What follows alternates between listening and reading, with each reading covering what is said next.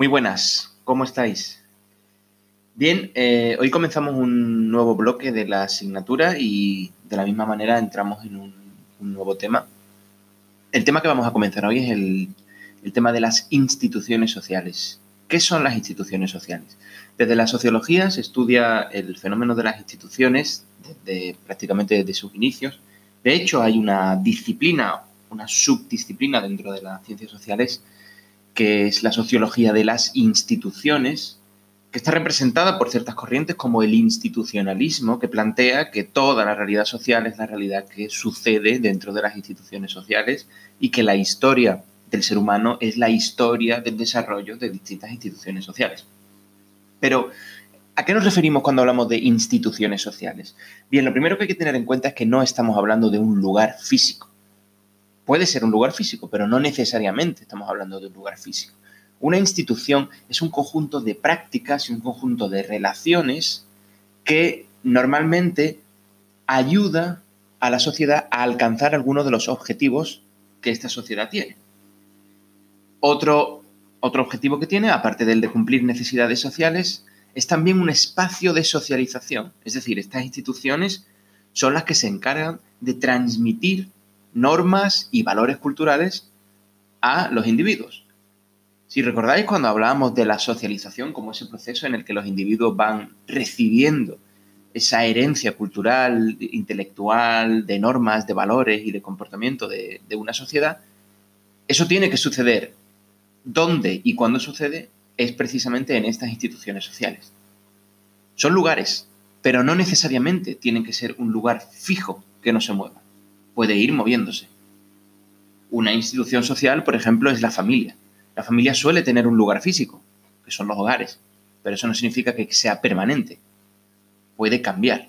De hecho, todas las instituciones sociales son permanentes, es decir, están siempre ahí y el individuo va pasando de una institución a otra a medida que va recibiendo esa información social y cultural que le va educando, esa socialización, pero estas mismas instituciones están en constante cambio porque precisamente tienen que adaptarse a la realidad de cada contexto económico y social. Otra particularidad que tienen las instituciones sociales es que se funcionan por, el, o al menos así es como lo define la Escuela del Institucionalismo, funciona con rituales y ceremonias. Es decir, tienen una serie de liturgias, de códigos compartidos que se repiten siempre igual de manera que el individuo puede ir de una institución a otra siempre que se encuentre en la misma y no notar las diferencias. Este tipo de rituales y de ceremonias, igual que lo vimos cuando hablábamos del interaccionismo simbólico, eh, simplemente son, son eh, elementos de apoyo para los individuos precisamente para comprender mejor la realidad. Es decir, para no tener la sensación de que no tenemos eh, tierra bajo nuestros pies, sino tener la sensación de que todo va ocurriendo a un mismo ritmo, con unas mismas pautas, con un mismo código y así poder descifrarlo fácilmente. Eh, es como cuando, por ejemplo, llegamos a un, eh, a un hospital y aunque realmente no tengamos, no hayamos estado nunca o no tengamos muy, muy claro cómo funciona el hospital, sabemos cuáles son los rituales y ceremonias, porque los hemos visto probablemente eh, en televisión o nos han contado cómo es o hemos leído acerca de hospitales y realmente todos funcionan igual. Es decir, la lógica de, esas, de estas grandes instituciones, ¿no? dentro de las instituciones hay más grandes y más pequeñas, y la de estas grandes instituciones como las instituciones hospitalarias o las instituciones educativas, siempre funciona igual. Eso ayuda al individuo a no tener que aprender cada vez que acudimos a una de estas instituciones cómo funciona.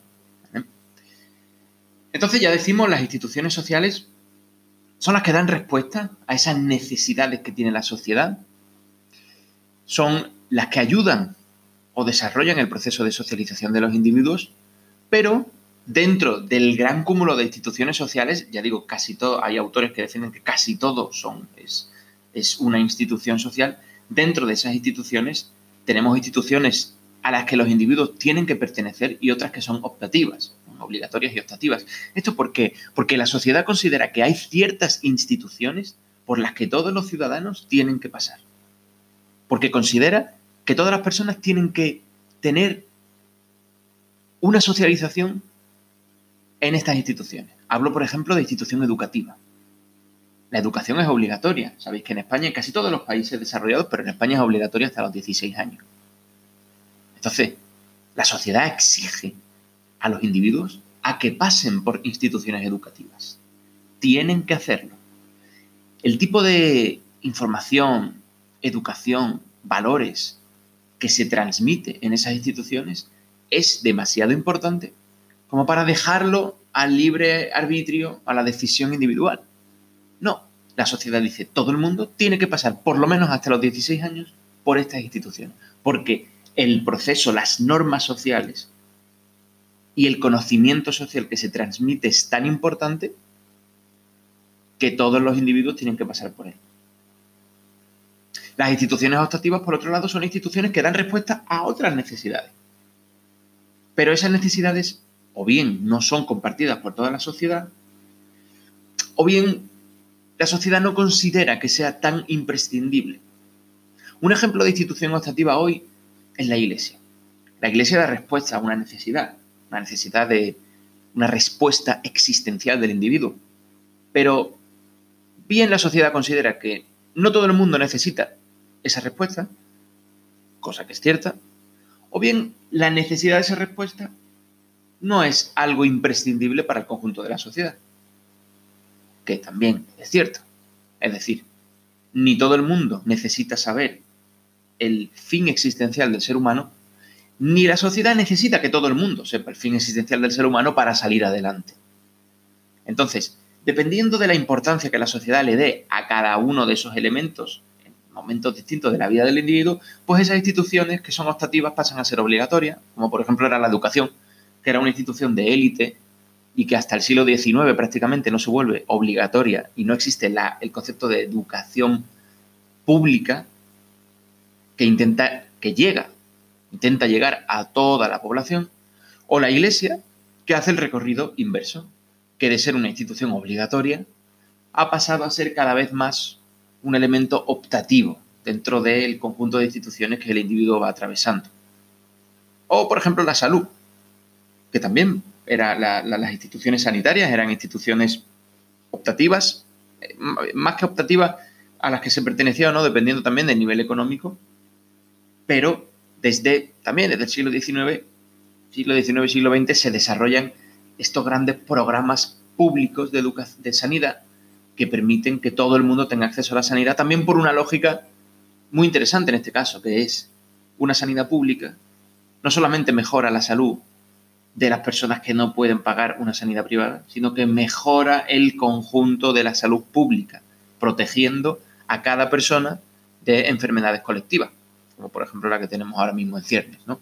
En este caso, la salud pública no ha funcionado, pero en un montón de, en un montón de situaciones de enfermedades y de transmisiones víricas también, esta salud pública funciona, ¿no? Esta inmunidad colectiva funciona.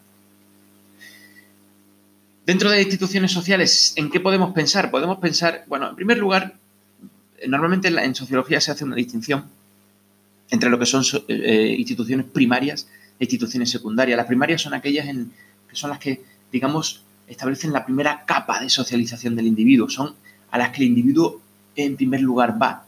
Cuando el, cuando el individuo nace, cuando el niño nace y va creciendo, ¿de dónde recibe información cultural y social? principalmente de la familia, de la institución educativa y ya unos años más tarde también de los grupos de amigos, de lo que se llaman grupos de pares.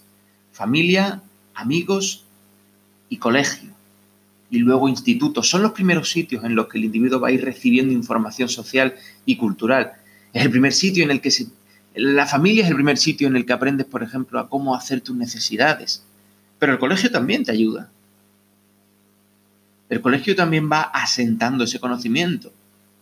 Si quiere ir al baño, si quieres ir al baño, levanta la mano y pide permiso. Todo eso va generando una capa, un, pozo, más bien diría, ¿no? que se va estableciendo ahí en el inconsciente del individuo que nos, llega, nos lleva a ir aceptando cada vez más las normas sociales en ese proceso de socialización primaria. En un nivel secundario ya tenemos pues, pues todo lo demás, ¿no? Es decir, todo, todas las institucionales que el individuo acude con, ya más madurez, siendo un poco más mayor, y que también de alguna manera le van reeducando. Pensemos, por ejemplo, en la iglesia. Pensemos, por ejemplo, en la policía y el ejército, que son instituciones muy, muy estrictas en cuanto a códigos y en cuanto a normas, pero que también educan. Pero no todo el mundo pasa por ellas, evidentemente. Pensemos, por ejemplo, en instituciones como las instituciones democráticas o instituciones deportivas, en las que a veces también participamos. Son optativas, claramente, las deportivas, pero también educan, también transmiten unos valores acerca del esfuerzo, acerca del sacrificio. Todo eso, las instituciones, que son múltiples, muchísimas, las instituciones por las que un individuo al final, las obligatorias por las que pasa y las optativas por las que decide ir pasando, van a ir moldeando la persona que somos al final. Entre otras cosas, claro. Y nosotros en concreto en esta asignatura, como ya digo, y en esta segunda parte, vamos a centrarnos en algunas instituciones muy concretas.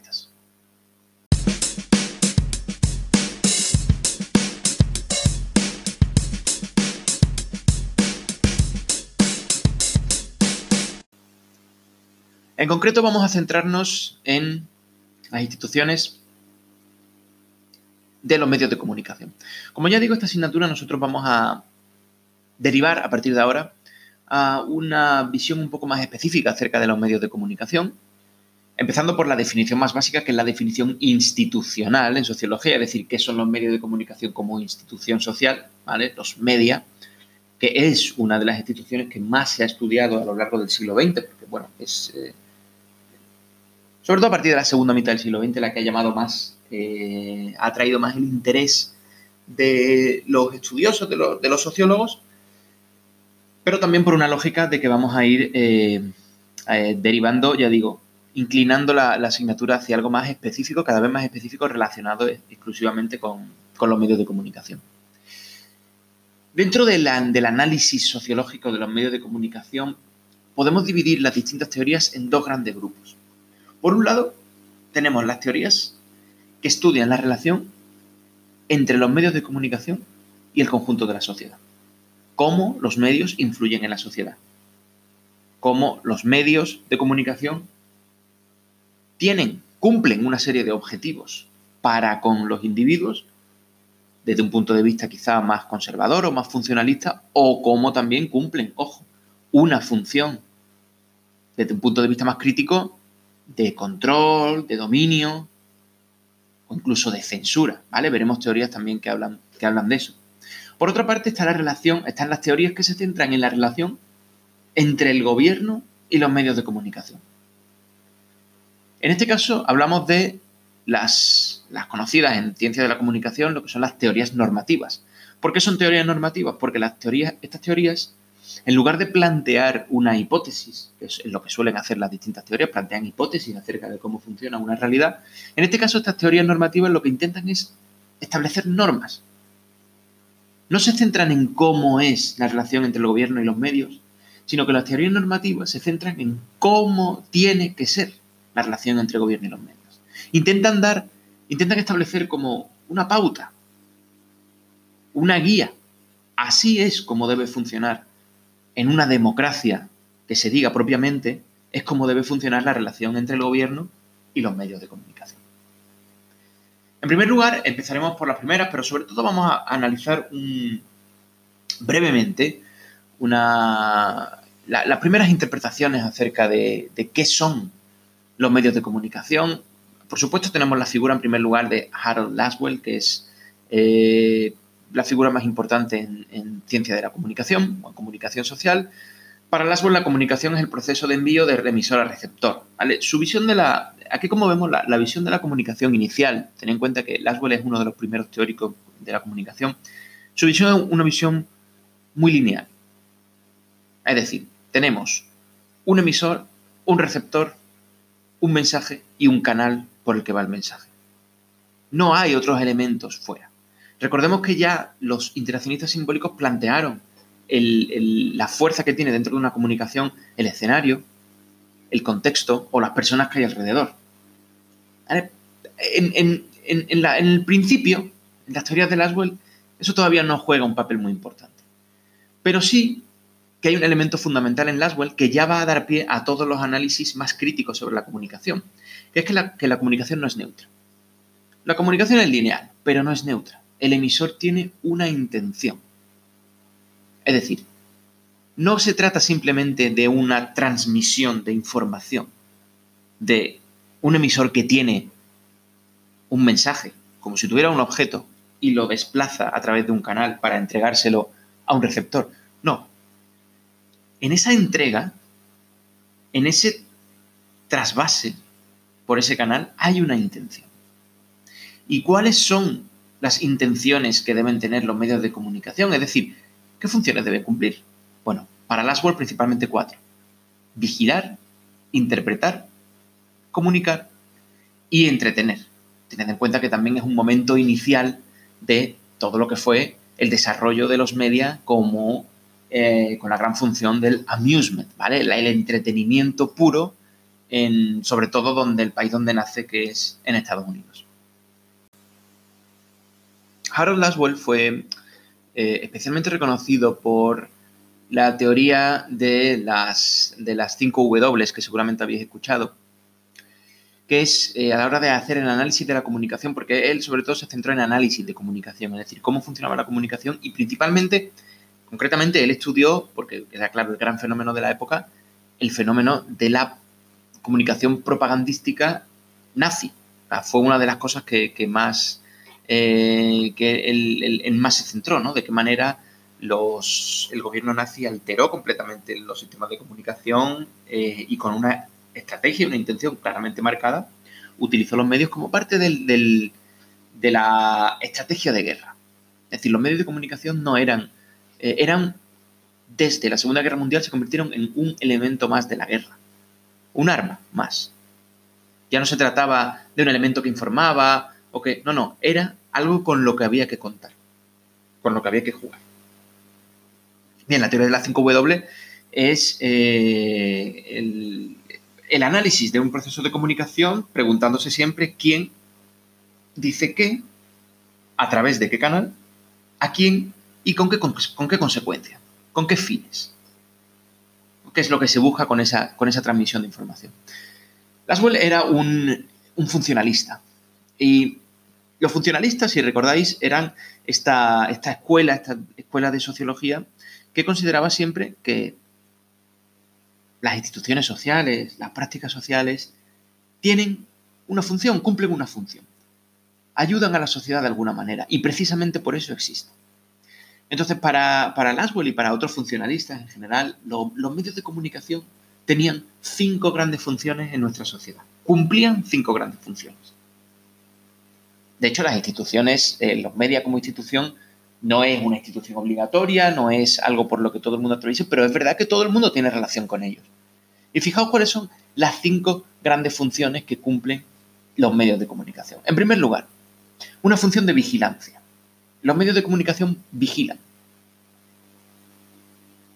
Tienen que estar atentos, tienen que estar alerta, vigilan que la sociedad funcione bien, vigilan que eh, la armonía no se rompa, vigilan que las instituciones democráticas funcionen, vigilan a los gobiernos. Esta es una de las funciones más importantes para las web. La vigilancia de los gobiernos. Es una función de los medios de comunicación. Tienen que perseguir, controlar y vigilar la función de las autoridades públicas. Segunda función, adjudicación de estatus. Los medios de comunicación adjudican un nivel de estatus a las personas.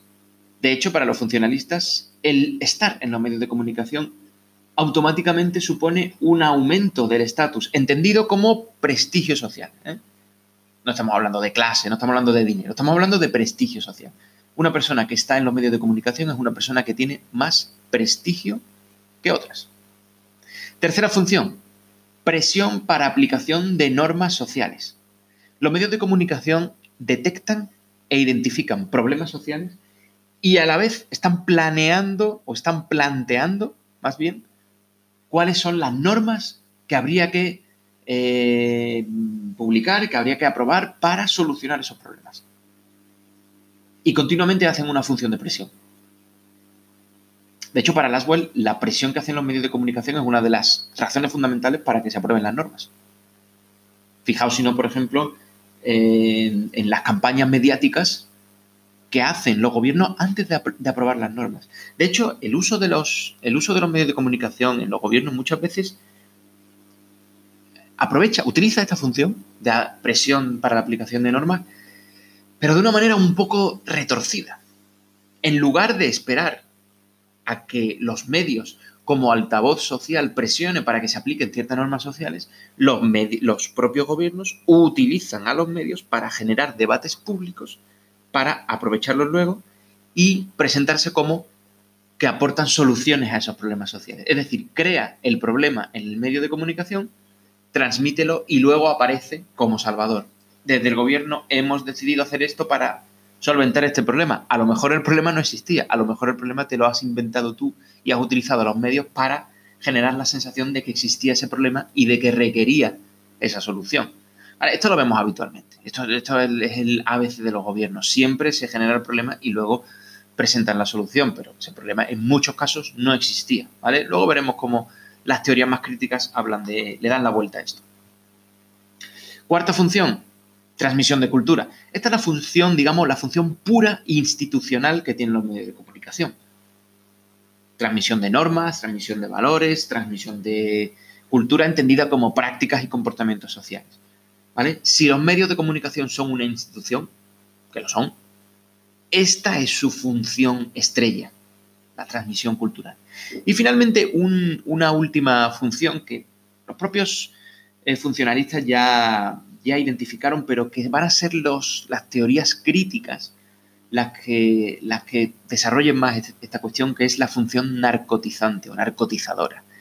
Eh, ¿qué es, a, qué nos referimos cuando hablamos de narcotización? Pues estamos hablando de esa función de adormecimiento, de atontamiento, de mm, docilización de la población. Hacen que la gente se plantee menos cosas, hace que la gente se cuestione menos cosas y permite que muchas veces que los gobiernos tengan vía libre precisamente gracias a esta función de narcotización.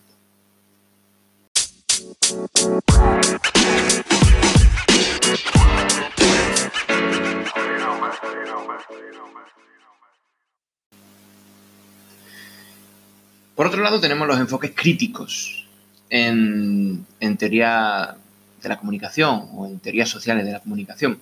son los enfoques críticos? Los enfoques críticos siempre se enfrentan a los enfoques funcionalistas porque normalmente tienen eh, una perspectiva, suele ser una perspectiva marxista en su origen y digamos que son los puntos de vista más mal pensados.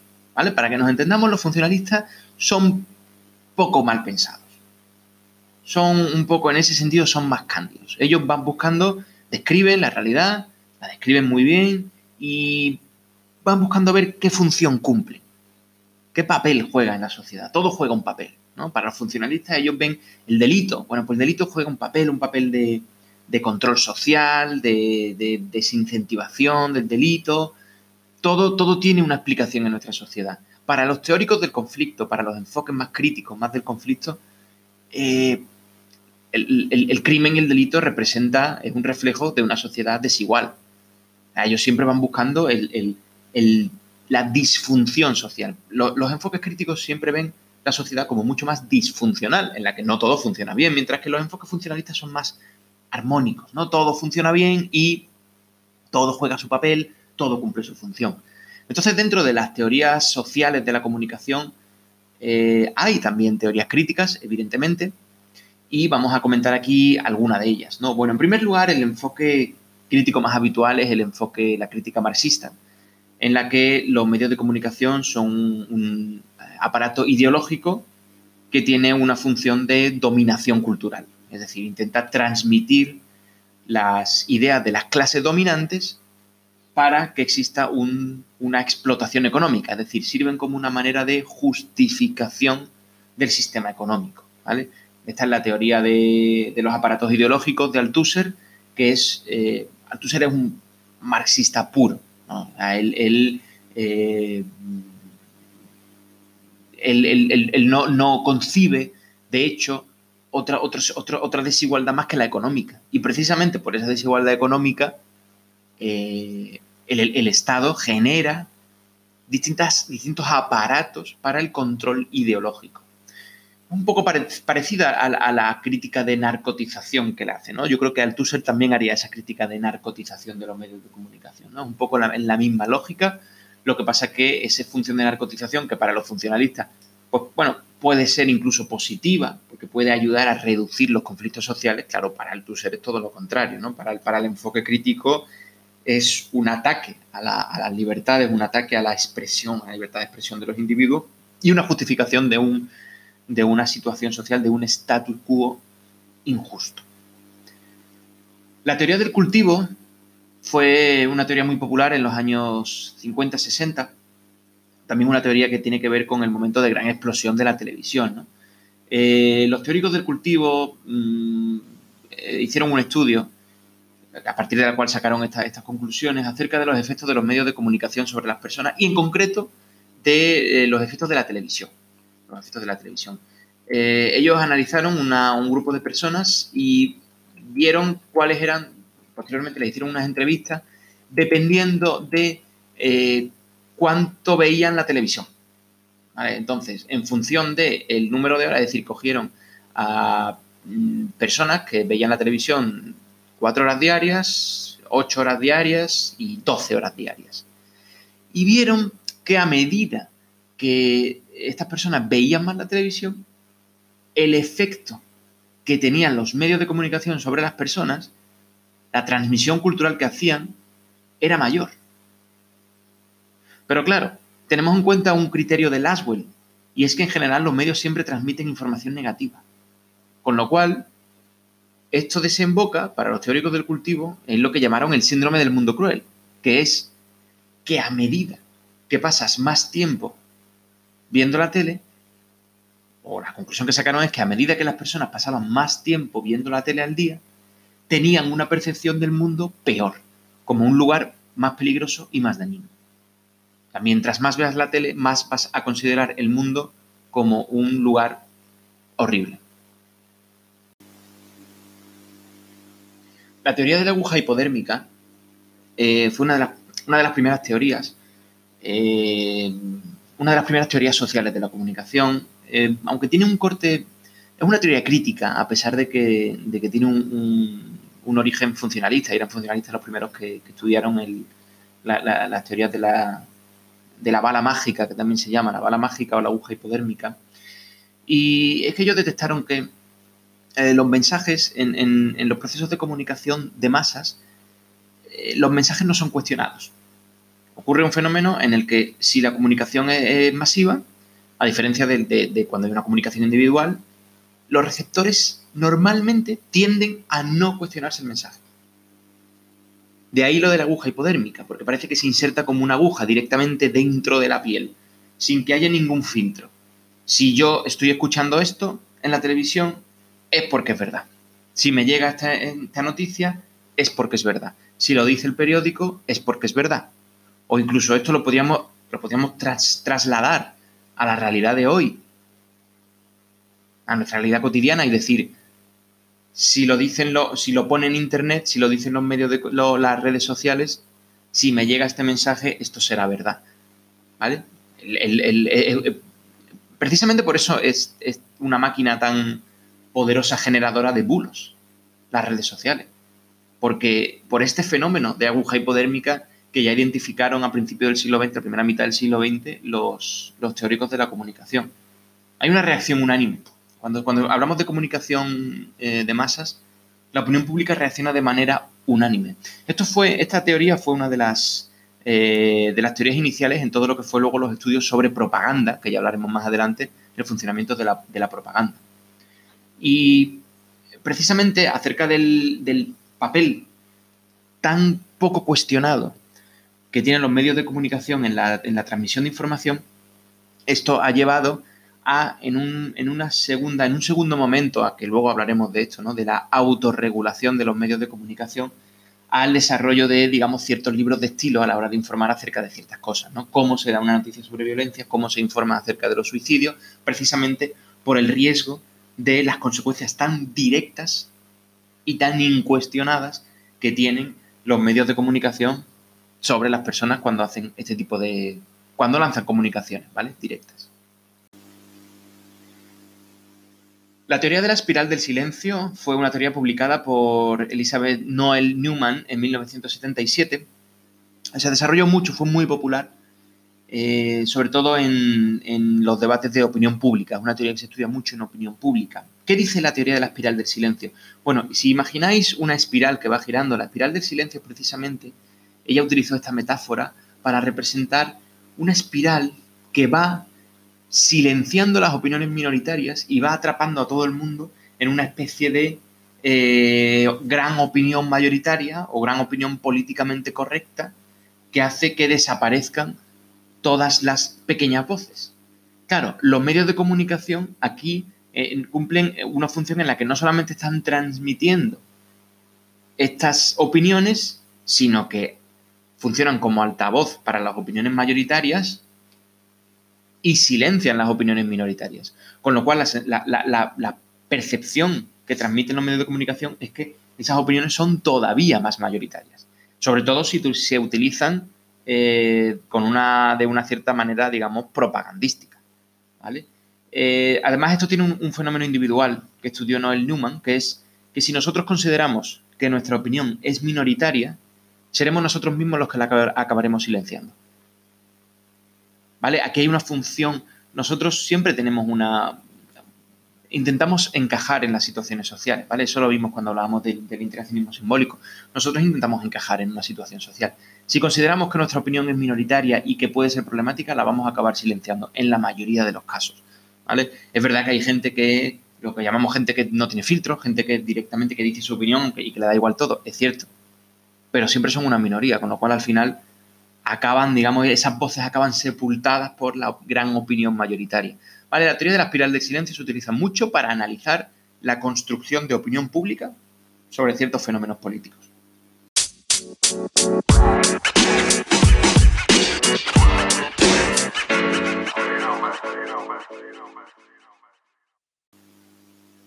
Y finalmente las últimas dos teorías críticas, podemos decir que vamos a ver, que son la teoría de la ignorancia pluralista y la teoría de agenda setting. La ignorancia pluralista eh, plantea un, es una teoría también sobre la opinión pública, plantea un sesgo en la opinión pública y es que si consideramos que nuestra opinión es minoritaria, la ocultamos, pero si consideramos que es mayoritaria, no lo hacemos. Entonces, en un proceso muy, es muy parecida a la espiral del silencio, las opiniones que consideramos mayoritarias las multiplicamos y las que consideramos minoritarias las ahogamos. Pero es posible que la opinión mayoritaria no sea la que se multiplica como mayoritaria y sea la otra. Es decir, es posible que la opinión mayoritaria, la ignorancia pluralista, la diferencia con la, con la espiral del silencio, es que en este caso las opiniones minoritarias son realmente las mayoritarias. Lo que pasa es que son percibidas como minoritarias se resume en el dicho, nadie cree, pero todos piensan que todos creen. Todo el mundo asume una cosa, una cosa que cree que todo el mundo piensa, pero en realidad nadie lo piensa, ¿no? Nadie, nadie no, sino es mucho más minoritaria, ¿vale? Esto pasa cuando hay eh, unos fenómenos que de repente son fenómenos de comunicación muy explosivos, en los que todo el mundo parece que tiene una visión muy clara, una, una opinión muy definida sobre algo, y precisamente es porque todos pensamos que todos estamos pensando lo mismo, pero en realidad, si nos paramos a pensar, no hay tanta uniformidad sobre esa opinión. Es parecida a la ignorancia pluralista, pero en este caso, eh, perdón, parecida a, la espiral del silencio, pero en este caso se basa en un error de percepción. Y finalmente la teoría de la agenda setting, en el que, eh, que yo probablemente ya conocéis, que son las teorías del marco, las frame theories, en el que plantea que los medios de comunicación no establecen de lo que se puede hablar, perdón, no establecen eh, si se puede hablar o no se puede hablar, sino de qué se puede hablar. Son los que ponen los temas sobre el candelero de la opinión pública, sobre, son los que establecen cuáles son los problemas públicos y los problemas políticos y qué prioridad tienen que tener en el debate público, ¿vale? Y de la misma manera, la teoría, la agenda setting plantea que los medios de comunicación no solamente establecen qué es lo que debe ser problema público, qué es lo que debe, lo que debe atraer la atención de la sociedad, sino también qué es lo que se debe quedar fuera. Y muchas veces los análisis, hay análisis críticos de la comunicación que plantean cómo hay ciertos problemas de gran calado en nuestra sociedad que lamentablemente se quedan fuera del debate público precisamente porque los medios de comunicación lo dejan fuera de la agenda. No lo incluyen y hacen que sea algo de lo que no se habla, de lo que no se discute. Hay problemas, problemas permanentes que la sociedad arrastra desde hace mucho tiempo, pero que se ven una y otra vez silenciados y fuera del proceso de comunicación precisamente por este fenómeno de agenda éticas. Y con esto, de momento, dejamos esta primera sesión acerca de teorías sociales de los medios de comunicación. Como todas las semanas, eh, tenemos caso práctico, que en esta ocasión lo, desarrollaremos en clase. Y, y, tenéis también materiales, materiales complementarios que subiré a Classroom. ¿Vale? Un saludo y que sigáis bien.